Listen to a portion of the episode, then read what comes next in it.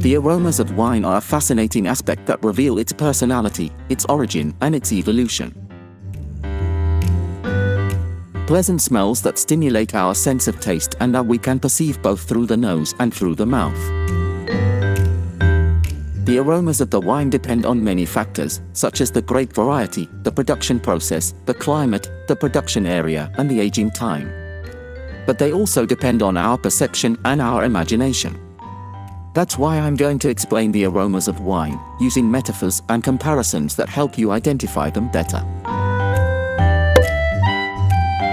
We can classify them into three types primary, secondary, and tertiary.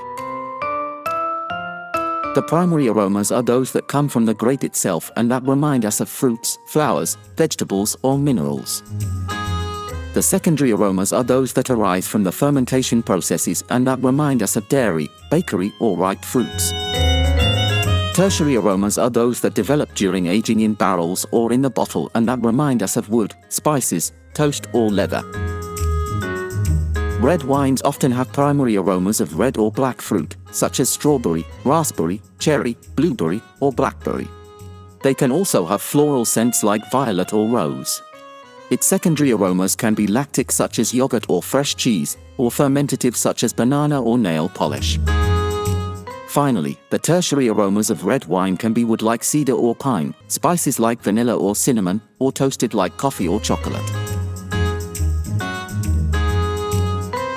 White wines often have primary aromas of white or tropical fruits, such as apple, pear, peach, apricot, pineapple, or mango, but may also have floral aromas such as jasmine or acacia.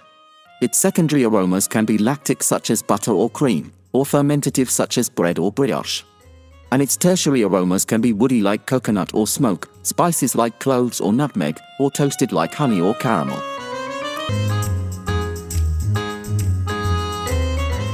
The primary aromas of rosé wines tend to be of red or pink fruit, such as strawberry, raspberry, melon, or watermelon, and can also be floral, such as rose or geranium. The secondary aromas can be lactic, such as yogurt or condensed milk, or fermentative, such as chewing gum or candy. The tertiary aromas can be of wood, such as oak or cypress, of spices, such as anise or fennel, or toasted, such as almond or pistachio.